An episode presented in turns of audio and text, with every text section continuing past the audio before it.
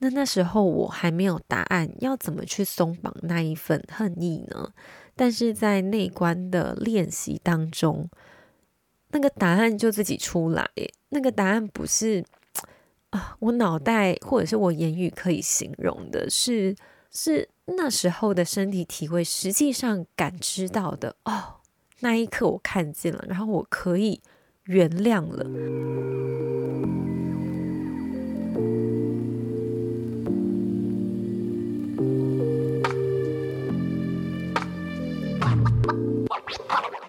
Hello，欢迎再度回到安然空间。我是舞动静心导师 Shanti。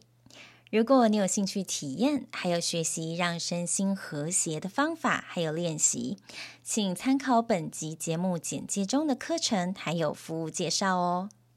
这一集呢，要来跟你分享我在年底呢进行的十日内观的体验还有收获。我真的等不及要跟你们分享。因为我就啊，在里面得到好大好大的一份收获跟体悟哦，我就心里想说啊，还好我来参加了这个内观，我心里面有一些困扰蛮久的心结都慢慢的打开，然后让我的思路也可以更加清晰，也更能有啊一份智慧去看待跟处理我原本所困扰的一些事情。虽然我在。在第五天还第六天的时候，我去问引导的老师说：“老师，我可以直接来跟你参加，就是二十天的那一关吗？”因为我就发现说，诶，其实十天我已经能够从大概第二天、第三天开始，就得到一个很大很大的帮助了。那如果时间拉长的话，我可以自我清理呀，跟跨越的那个幅度就可以更大。当然，老师就跟我讲说：“哎。”你还不行，那我心想说，啊，我为什么还不行？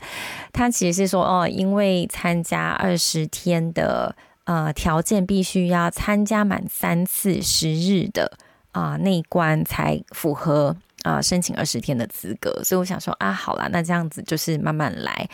嗯，虽然说回到现实生活中有。太多的外在的一些，比如说责任啊，或者是一些分心的东西要处理，呃，不像在那个地方有提供那么完整的、单纯的环境，让你专心的、很精实的去练习。但是我自从内观回来之后，这几天其实每天。都会播控早晚各一次，是一个小时的内观练习。虽然强度并不比得上，呃，真的在那个内观十日体验中的那么强，但是我也觉得是一个在日常生活中，平常白天啊、晚上啊、生活啊、工作上面碰到很多的一些嗯事情，都因为这个内观早晚的练习，有一种尘埃落定、跟心比较静的感觉。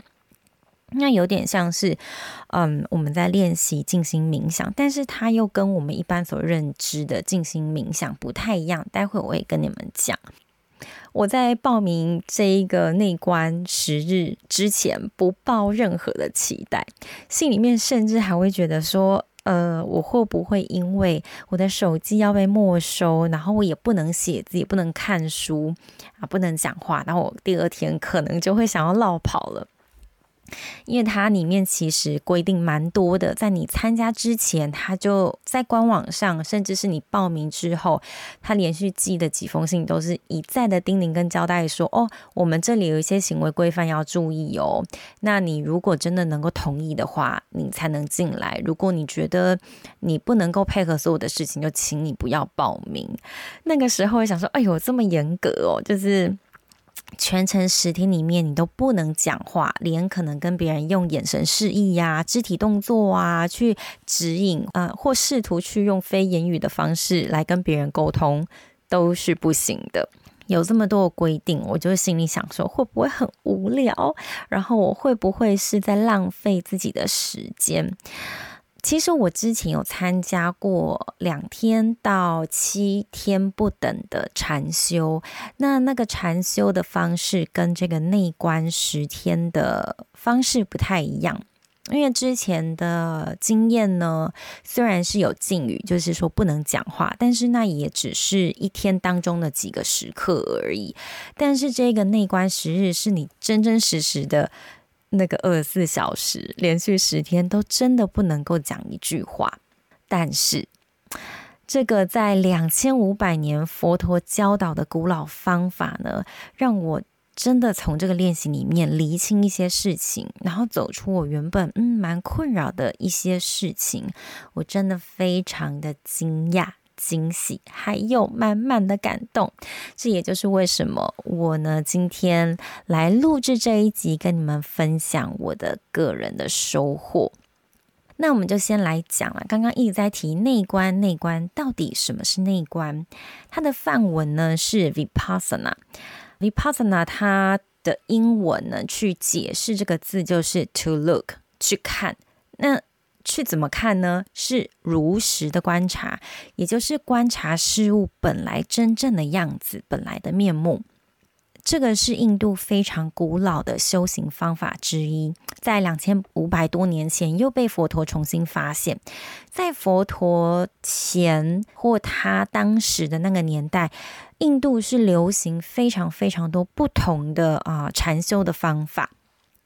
那佛陀也当然试了很多，最后他在顿悟的那一刻，他其实是运用内观这个方法，让自己达到开悟的啊这个境界。他的方法呢，是透过观察自身来净化身心的一个过程。一开始的时候是借由观察我们自然的呼吸来提升我们对自己的专注力。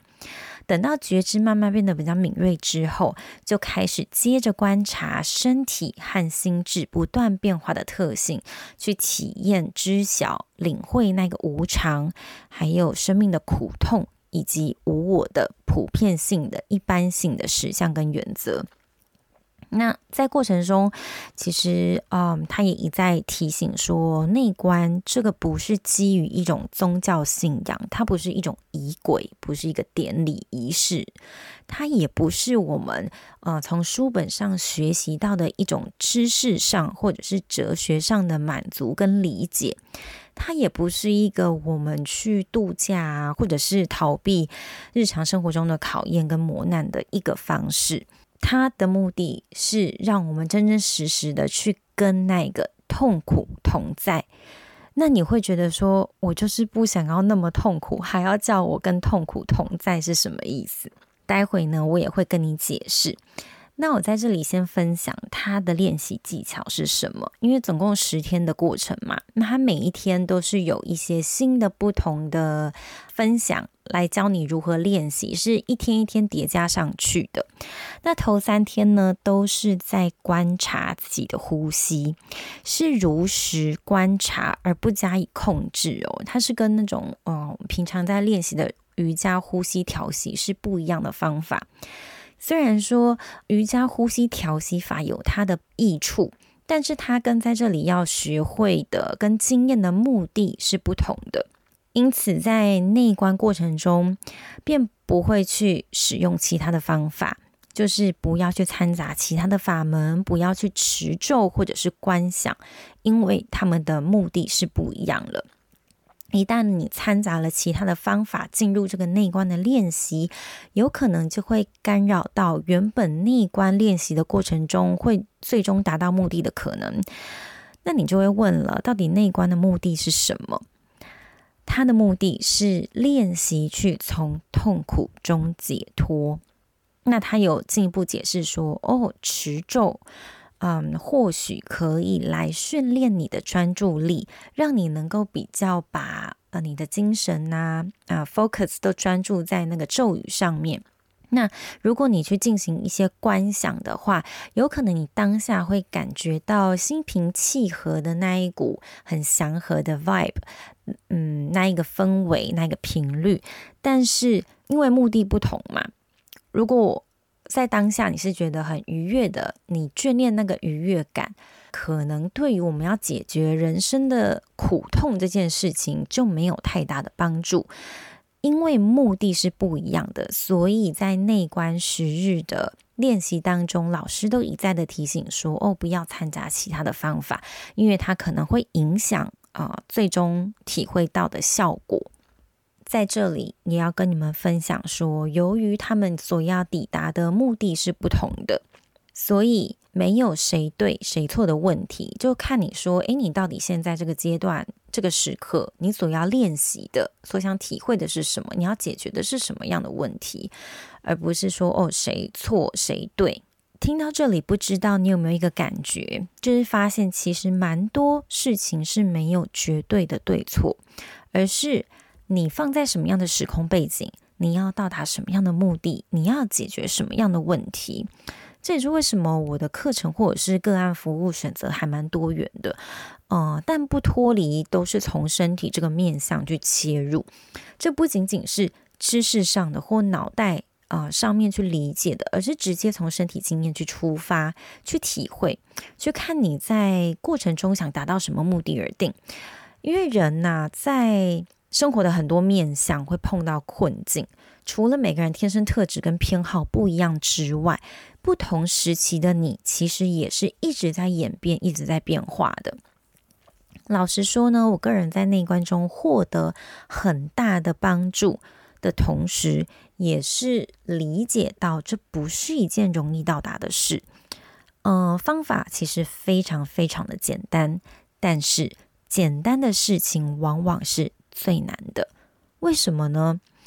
因为我们一天呢要打坐十二个小时以上，如果你没有打坐的经验，一下要你打坐那么久，你可能会忍不住。啊，你会觉得我想要跑走，然后坐久了脚会酸会麻。平常如果你没有经常活络自己的筋骨，比如说你有练习瑜伽、练习气功啊、太极呀、等等，来疏通自己的经络的时候，你就会觉得嗯很痛苦诶。那没有经验过，呃，平常调息的练习呀、你观察气息的敏锐度也就不会那么明显等等。这些事情呢，过往的一些经验的练习呀，都是可以往上堆叠，来让你的内观练习可以更加深入的。但如果你都没有啊、平常做这些练习，你要直接去进行十日的内观，也不是不行，也不是不可以，只是说或许在进入那样子的状态是比较不容易的，就只是这样子而已。我自己在那个十天的内观打坐过程中，虽然说是非常长时间的在打坐静坐，但没有脚麻的情况发生，但腿酸是有的啦。不过这个酸是可以忍受的酸，而不是那种痛苦难耐的酸。也算是过去啊、呃、日常累积练习的结果，让我第一次做这个长时间内观的体验，就能够很快的进入状况，然后不会被身体的一些限制所阻碍这一项练习。那好，我继续回到那个练习的方式，头三天呢都在观察呼吸，也就是阿那帕那观息法。第一天呢，就是观察气体从鼻孔到鼻腔的进出，就第一天哦，就是打坐十二个小时，我们就只是观察气息进出鼻孔的啊现象。第二天开始呢，就开始去感受进出空气时候的感觉，空气进入你的鼻腔，出来你的鼻腔，你的感受是什么？那感觉说可能是哦，你觉得凉凉的，你觉得湿湿的、干干的的那一种感知，就是第二天十二个小时都在感受这种东西。第三天呢，就是把你练习的范围更加的缩小到你的嘴唇以上、鼻孔以下那个小小的那一块，大概是人中那个地方的区域去观察你自己的感受。第四天开始就。把练习感受的方式拉到身体的每一个部位，一小部分一小部分的去感觉身体的感受。这个目的是什么呢？为什么要按照一定的顺序去移动我们的注意力来观察我们全身的感受？在第四天、第五天的时候，引导的那个，因为我们是听引导的录音带啦，就是。嗯，传承这个法门的是是一个印度裔的老师，叫葛印卡。那我们都是每天去听他的录音带引导，因为嗯，在二零一三年的时候，这位老师就已经过世了，所以我们就是听他的录音带啊来练习。那现场也会有一个协助的老师，那在我们中午或晚上练习完之后，他都可以负责来啊解答疑惑，嗯，就有所谓的 Q&A 的时间。那他在这个录音带引导的过程中，就有请我们去依照一定的顺序去观察自己身体的感受。到底为什么要依照这样的顺序呢？首先，它是为了要避免遗漏身体的某些部位，因为有有些地方其实你会觉得是没有感觉的。但其实身体的每一个地方，它都是有感受的，只是它是很尖锐的、很明显、很粗重的，还是是细微的这种差异性而已。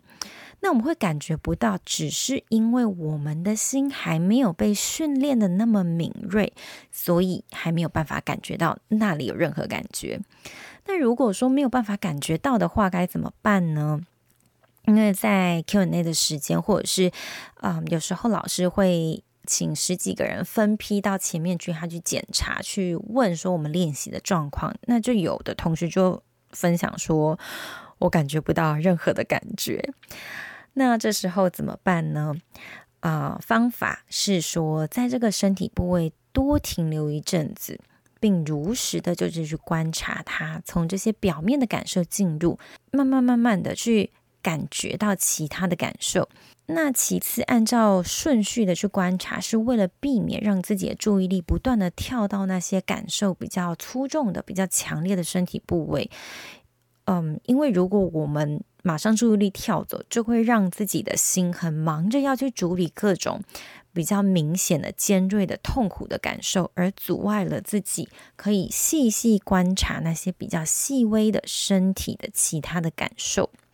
这个方式就是在引导我们去行经整个感受的范围，进而达到超越感官经验的最终实相，来协助我们啊、身心灵可以更为前进、更为进化。这个方法呢，认为说问题产生压力的来源都是从身体的感受层面而来，所以我们必须要从这个就是很简单的从呼吸、从感受这个层面下手。练习去感知，因为不同的感受起了各种变化，而学习用平等心的方式去看待，才能够去除我们过去所习惯反应的习性模式。同时呢，也是在去练习不要去选择我要的感受，而是练习去接受任何自然发生升起的感受。如果说你一直都在找那个。或者是贪求，想待在你期待的那一种很殊胜啊、很愉悦的感受，这个就是一种贪念。这个没有办法在你真正的自己修行上面有所增进。其实老师有特别提醒到，嗯，练习内观并不是要让你去经验到那些高峰经验啊，比如说你可以看到光，看到各种颜色，看到天使。嗯，听到声音，看到什么什么什么影像，而是去练习训练自己的心，能够以平等的心态去面对任何感受，只要去感受，但不用急着去反应，这样就可以了。在这过程中呢，会逐步去理解到自然法则。所谓的自然法则，就是适用全世界所有人类，无论你是什么人种，无论你拥有什么样的宗教派别。就是说，嗯，无论你是回教、基督教、佛教、印度教或无神论者，内观都适合你来练习，因为它不是一个宗教的仪轨或仪式。那前面提及的，嗯，适用全世界所谓自然的法则是什么呢？他有特别提到是无常。无常的意思就是事情不断不断的在变化。进一步来说，就是你种什么因，就会得什么果。没有任何事情的发生是偶然的，上一个结果会成为将来改变的一个因，而形成没有尽头的因果关系。这让我想起之前我碰到的一些麻烦事哦，啊、就会觉得，哎呀，怎么会碰到这些困难？这些让我觉得心里面啊、有些纠结啊，怎么别人会这样对我啊？然后怎么会有小人呐、这样子，那我心里想说，其实这真的是所谓的逆增上缘吧。那我当下可能会觉得说，啊，我好可怜呐、有人要来害我，让我这么痛苦。但其实呢，他是一个很棒的经验，让我去看见说，诶，我可以从中学到什么。但是之前发生了什么样的事情导致这个现象发生？当我意识到说，哦，原来在原本的那个环境中是不支持我去成为我真正想成为的样子的时候，我也认清了这不再是滋养我的环境。嗯，那我就会觉得说，嗯，好，那我是时候做出改变了。那我没有办法去改变一个体制，我也没有办法强力的硬要去改变别人。那我只能改变我自己做起啊！而且我同时也体认到说，现实生活中人会常常因为无名而发生了很多关于权力斗争啊，或者是一些勾心斗角的事情发生。那我就仅仅把它当成是一个人类在那边胡搞瞎搞瞎忙的一个正常的现象就可以了。那我可以选择。我要不要继续在那边跟你们一起瞎搞啊？或者是我跳脱出来啊？我就觉得说，嗯，我选择不要花费我的时间、精神、力气去为自己辩解、为自己辩驳，然后对抗这样子的体制。我就选择就离开了，就离开了。那客观的事实是这样子。我既然接受了，也就不会把它当做是针对我这个人而来。那这个发生也只是所有的现实的因素聚合而成，推动后的结果。我就发现我不会那么生气，没有那么懊恼，也不会觉得说啊，我怎么这么可怜了。也是透过这一份清晰的感知，我知道自己可以如何更有意识的为自己做出更好的选择。支持自己去成为自己想要成为的人。那在这里呢，要再特别提到所谓身心交互的作用，因为内观里面除了呼吸呀、观察、感知的身体层面，它还有特别提到心智。啊、心智这个，我们人到底心是怎么运转的呢？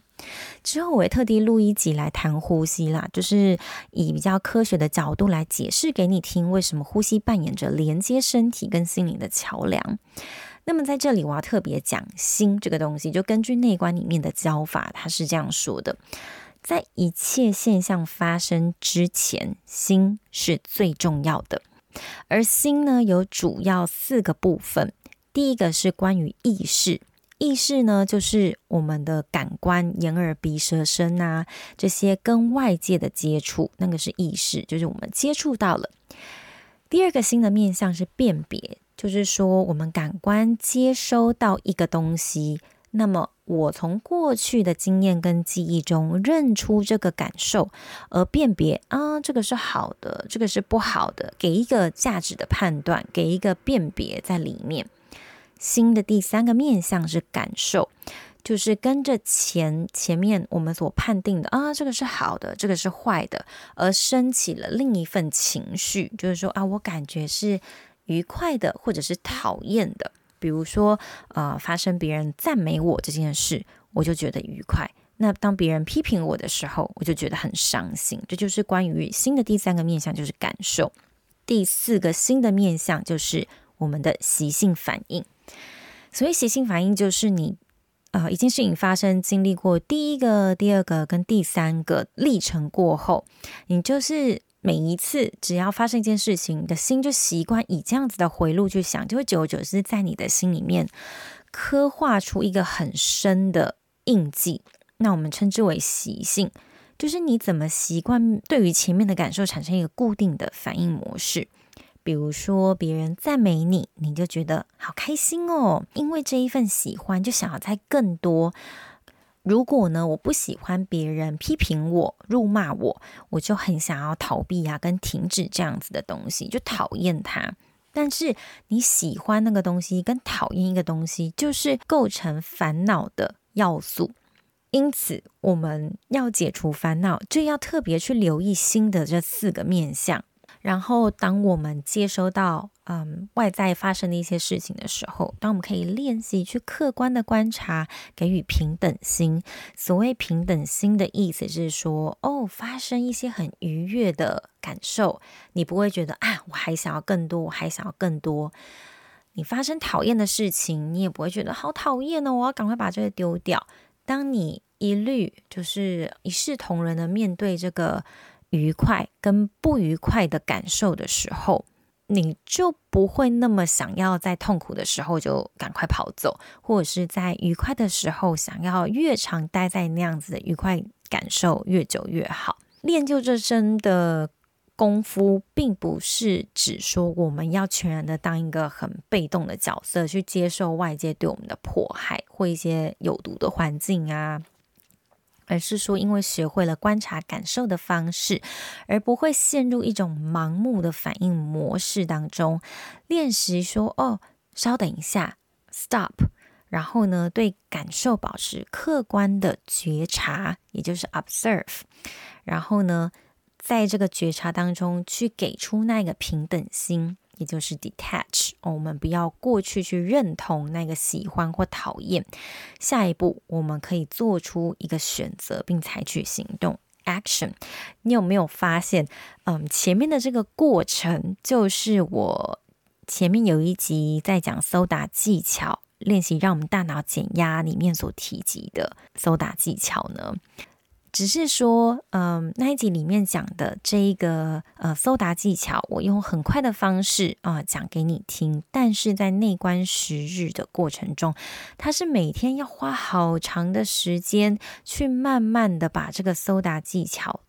做好做出来，实际让你体验到。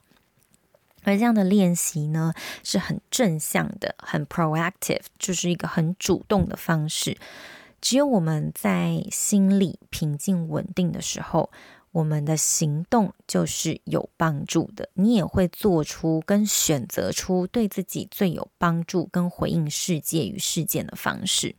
我就要来说说我在这十天里面的收获了。那我必须老实说，其实一开始呢，进行的并没有很顺利，因为录音带里面的提示啊。就是教导我们要观呼吸，观察身体的感受。但一开始，其实我都没有办法很心平气和的去观察。我的肚子一直有一种哎揪起来的感觉，就是一种很紧张的感觉，让我打坐的时候，连身体上半身也没有办法直立起来。那我们因为一天要静坐十二个小时，通常呢，第一个小时我就是在坐立难安中度过，好像如坐针毡那样子。那最最糟的状况是有一天啊、早上哦、三个小时，我都在那一种啊肚子揪起来、坐立难安的状态当中，一直觉得肚子很紧张。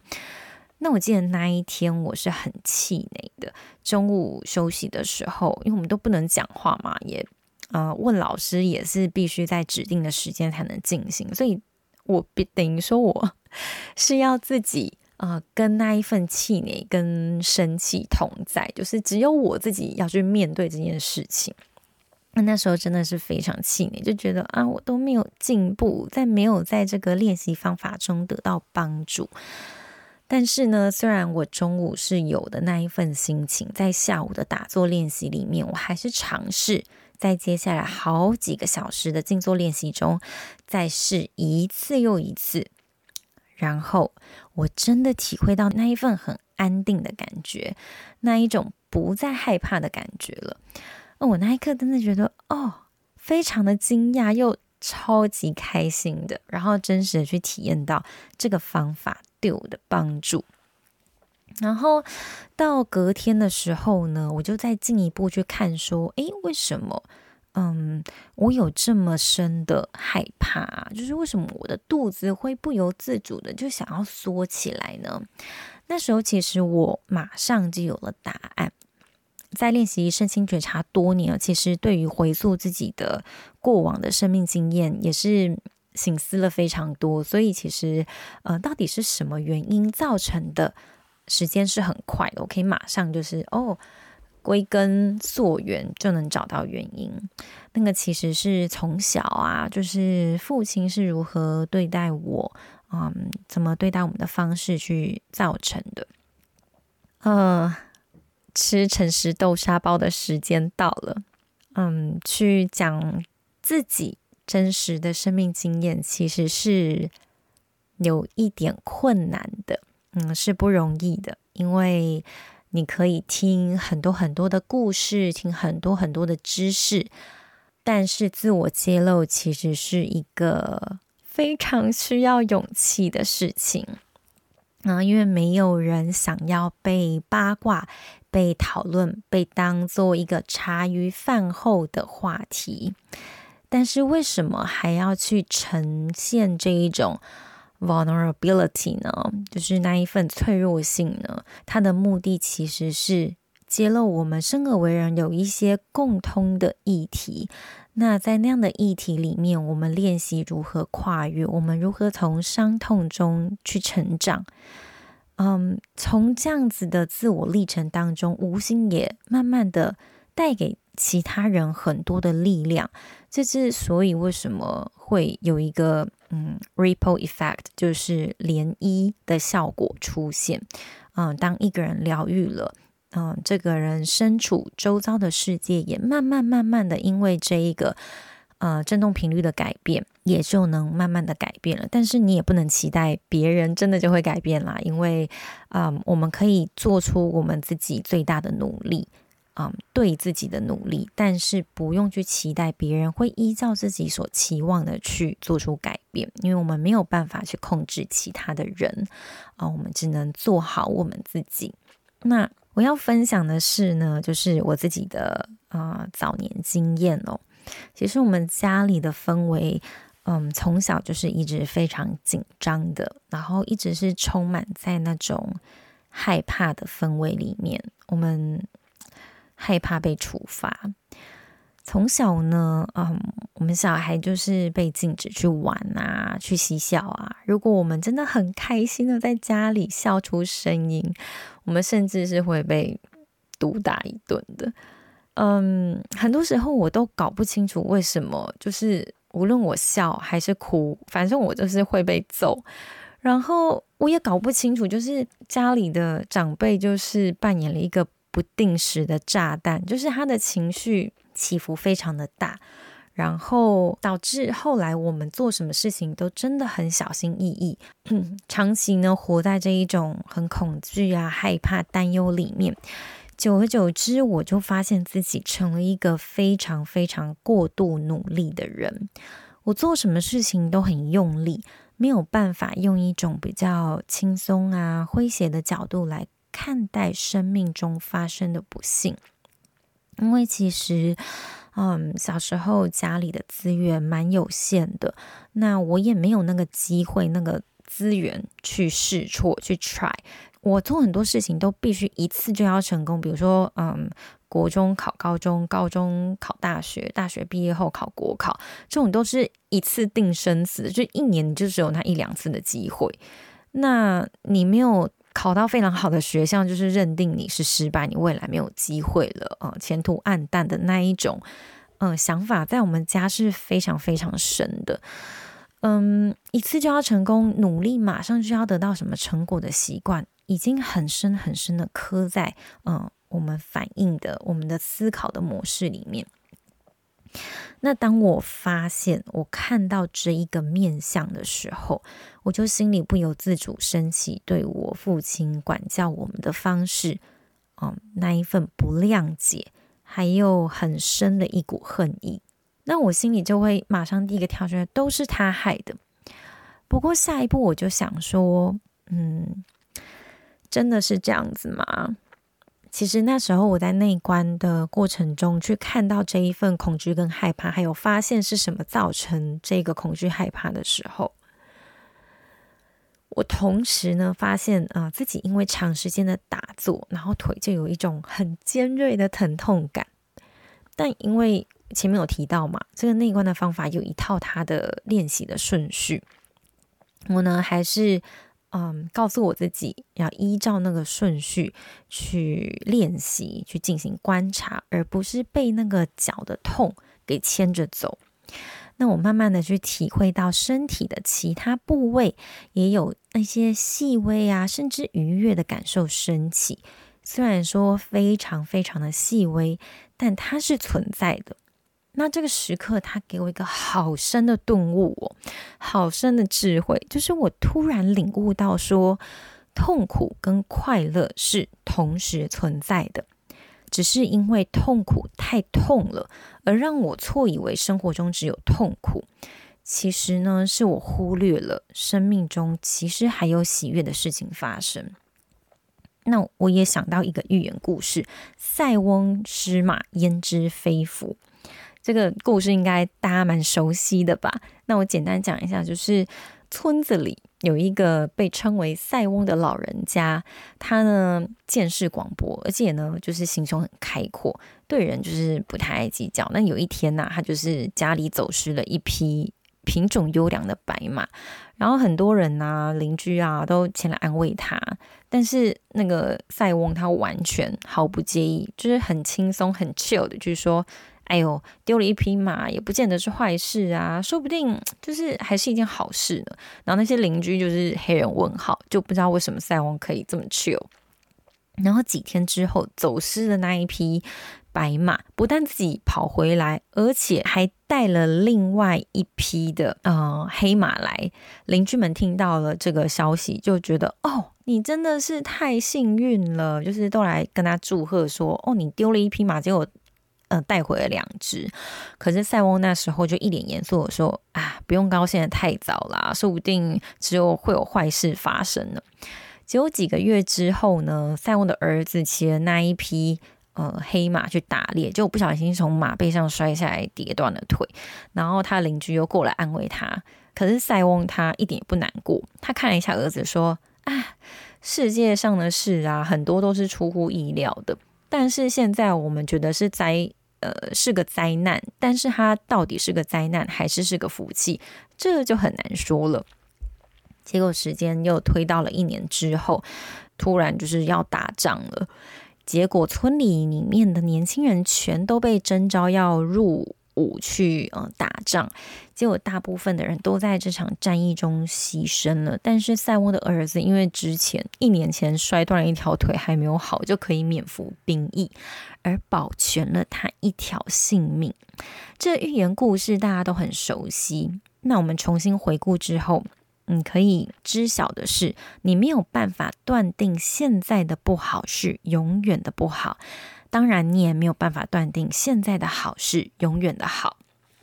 那就是这一份我在内观体验中感受到的那一份痛苦跟快乐同时存在的经验，我就慢慢的去打开心眼哦，去回忆起说，诶，嗯，有没有其他时刻是父亲其实是对我好的时候呢？然后我想一想，我就马上就又想到有一个回忆，就是进入我的脑脑海里面当中了。我就记得我小时候大概小三小四的时候，啊，又要自我揭露了。就是有一次我放学回家，然后我就被一个陌生人跟，那时候年纪很小，也没有力气，然后那个陌生人就是拖我到，嗯，那时候。家里的公寓有一个地下室，是一个很深很长的斜坡。然后那时候，嗯，力气比不上大人嘛，就被硬拖到那一个斜坡里面的地下室。细节我嗯不太想要去细说，因为会有一点再现那个创伤的感觉。那我觉得，嗯，讲细节也不是重点。那总而言之。那件事情是我差点被啊、性侵的事，因为那时候小时候放学都是按电铃，然后那父母亲就会去回应那个电铃啊、我就直接推门呃回家这样子。然后如果不是那个时候，嗯、我父亲及时发现我，诶，我怎么还没有回到家？嗯，，然后出去找我，嗯，发现我是在地下室，然后阻止进一步的伤害。那我现在也没有办法很容易的享受跟异性之间的身体接触。那当时候呢，他简直就是暴打那一个人，然后对他拳打脚踢呀、对他说出最难听、最难听的字眼。当时我其实因为发生的事情太多了，然后也很快，很害怕啦。然后 现在回想起来，我是真的蛮感激他当时用他的力气还有方式来保护着我。然后在那一关的时候，当我想到这件事情，我就忍不住在静坐的时候就一直哭，一直哭。看到这一点，我就觉得说，诶，我已经把那个恨松绑了很多。他所习惯用很粗暴的方式对待我们，嗯，我理解到，哦，是因为他内在其实有非常多的痛苦跟无明。他不知道说他这样的生气，除了是伤害了我们，更是伤害了他自己。然后因为这一份的看见，我心中终于能够对父亲送出爱还有祝福。但是这又让我哭得更惨，因为我真的好希望他能够解脱痛苦哦。同时呢，这这个经验也给我一个心里很安定、很安定的感觉，知道说，诶，我可以日后怎么更有智慧的去面对它。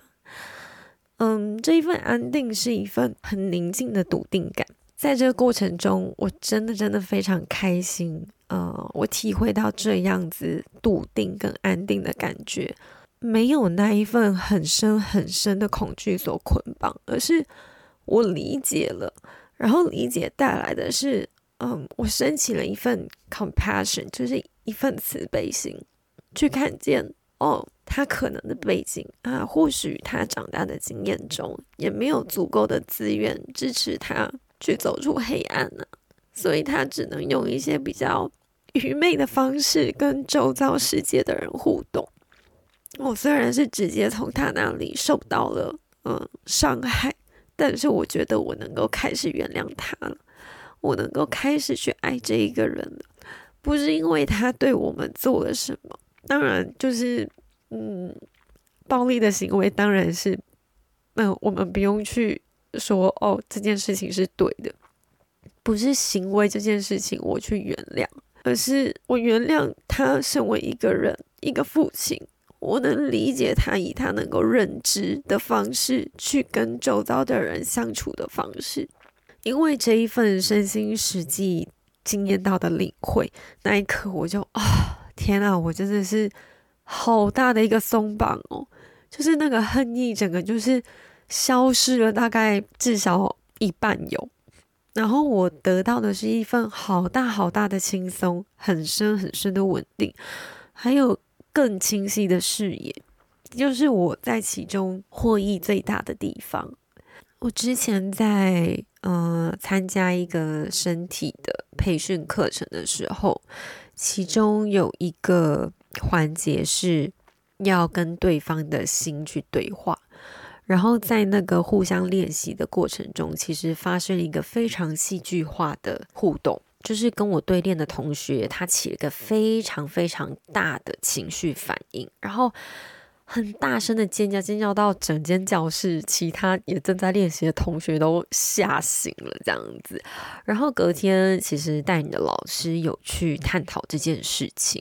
然后事后我们有各自一一上台分享啊、自己练习的心情感受变化。然后那位同学其实有分享，嗯。他对于他母亲的不谅解，他对于嗯母亲的那一份恨意是没有办法消除的。那他在跟我对练的过程中带出的那一份恨，他发出了那一个很深、很大、很强而有力的尖叫，是出自于对母亲的愤怒。那他说，其实到他母亲过世那时候，头七呃。棺材放在啊、家里大厅的时候，他甚至是没有办法做到原谅。他对着母亲的脸说：“我好恨。其实他在台上分享的时候，是看得出来他是很受伤的，然后他想要原谅，可是却没有办法做到原谅的。他其实是很痛苦的，因为人之所以会有许多的嗯纠结啊、痛苦啊、困难啊、难题，嗯，很多都是我们在心里面感受不到那一份爱。可是那一份爱，其实每个人心里面都渴求。可是我们所接收到的，嗯，被对待的方式，并不是那么完全，也导致我们想要对别人付出的形式也变得比较扭曲，也会影响到别人能够从我们这边感受的爱，不是那么的完整，不是那么无条件的。我其实那时候看到那位同学的分享，我其实心里面也会觉得说，啊，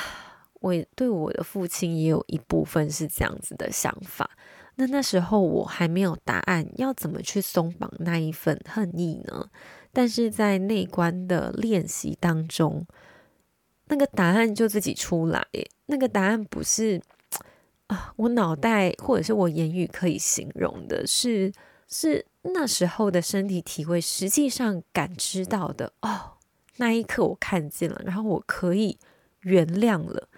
那我在早期有一个音频节目里面提到说，啊，如果做不到原谅该怎么办？那里面就有特别提到说，如果我们还没有办法去原谅这个人，我们就先不用急着去原谅。我到现在其实持的看法还是一样的，只是说你越常 hold 住那一个不原谅的呃能量在身体里面，其实苦的是自己。最终我们还是必须要去松绑那一个情绪的结，只是说要怎么去 handle 这一个要不要原谅的事情呢？就是当我们发生呃一件让我们觉得很身心都不舒服的事情。如果那个行为是不正确的，我们可以不用去强迫自己认同啊，他是爱我的，那个行为是正确的，我的呃可能被暴力对待是 OK 的啊，因为他是我的谁谁谁，所以没有关系。不是的，原谅并不是去认同对方的暴力行为是合理的，原谅是说，嗯，在那样痛苦的事情发生的当下，我们可以去把自己抽离。嗯，就是说，在地理环境、身体实质的距离接触上，是不是可以拉开那个距离？然后先去进行自我修复、自我疗愈，在心里面有足够的空间去滋养、去爱、去容纳自己的时候，你也相对的可以去有那一个心里面的空间去看待这一个人。然后，如果这一个人他没有办法改变，那也是你无能为力的地方，也是你做不到的地方。这时候，你却有一个更清晰的视野，觉得说，嗯，那我并不需要把自己再放到那样子的关系里面，再去做身心上面的受苦了。当我们能够去滋养自己、爱自己，去长出那一份爱的能力的时候，那一份理解出现了。那当那一份理解出现的时候，原谅就自然而然的发生了，就是。像我之前提到自己的经验，那个原谅是在于说，嗯，我知道你这个人是怎么样的背景发生。身为一个人，我真的希望你，嗯、在心中也能够感受到那一份爱。其实有一点像是，如果是佛教徒的话，可能知道回向、回向这种东西，但回向并不是一种仪式哦，只是说，嗯，因为。大家就是会有一种蛮求速成啊，或者是练习一些功法的那种，嗯、渴求啊、就会直接说哦，回向回向。可是其实回向它的这一个过程是需要透过细细的去体会、去经历，然后自然而然发生的，不是为了做而做。就是说，把我们内心所感受到的那一份，嗯、理解、慈悲跟爱，然后也分享。给嗯，这个我们曾经认定伤害我们的人，嗯，希望他们也能够感受到那一份爱、理解与慈悲。希望他有一天也能够知晓，说他这样子的行为也是在伤害他自己。那只有当我们能够理解到过去的习性是造成我们痛苦的根源，我们才有办法从痛苦中解脱，并决定就在此时此刻来过好这一生，来为自己选择对自己好的环境、人、生活方式。这个就是生活的艺术。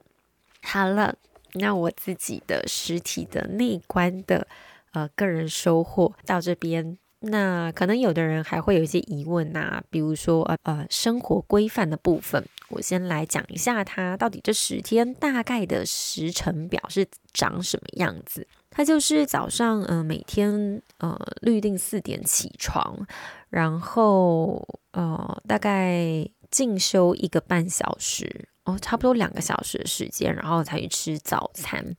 之后呢，早餐完连续的。呃，静坐打坐，一直到晚上九点半。那中间会穿插，比如说中午就是有午餐嘛，吃午餐的时间。然后下午如果新生的话，第一次参加，在五点到六点之间还会提供一些简单的茶点，就是我记得好像就是提供那个米亚糊跟一颗苹果，every day 就是。一颗苹果跟一碗米亚糊这样子，我自己是有时候晚上会觉得肚子咕噜咕噜的叫，但是也没有饿到完全无法入睡的情况了。就是有时候只是很难入睡，在那边挣扎了几个小时，但其实我觉得都是可以忍受的程度。那到最后一天我们出去可以。嗯，讲话的时候，其实我有问室友，他有没有饿到不行啊？他其实说，哦，他不会啊。所以其实我觉得这个饿不饿，其实蛮个人的，跟你平常的食量啊，跟怎么进食有关系，这样子。然后晚上就是会有开示的时间，那个就是葛印卡老师他在分享，诶，为什么我们要这么练习？因为早上的练习都是。方法技巧的指导，然后你会觉得，嗯，为什么我一定要这样练习？好无聊哦，到底练这要干嘛？但是晚上他会有，嗯，跟你讲哦，原理啊，运作的机制，身体跟心理运作机制是怎么个发生？这样，然后你就觉得，哦，原来是这样子哦，然后你也增强了你想要练习这个方法的信心。所以我特别喜欢每天晚上那个一个小时多的那个开示的时间，也是听录音带啦。然后听完之后，再继续练习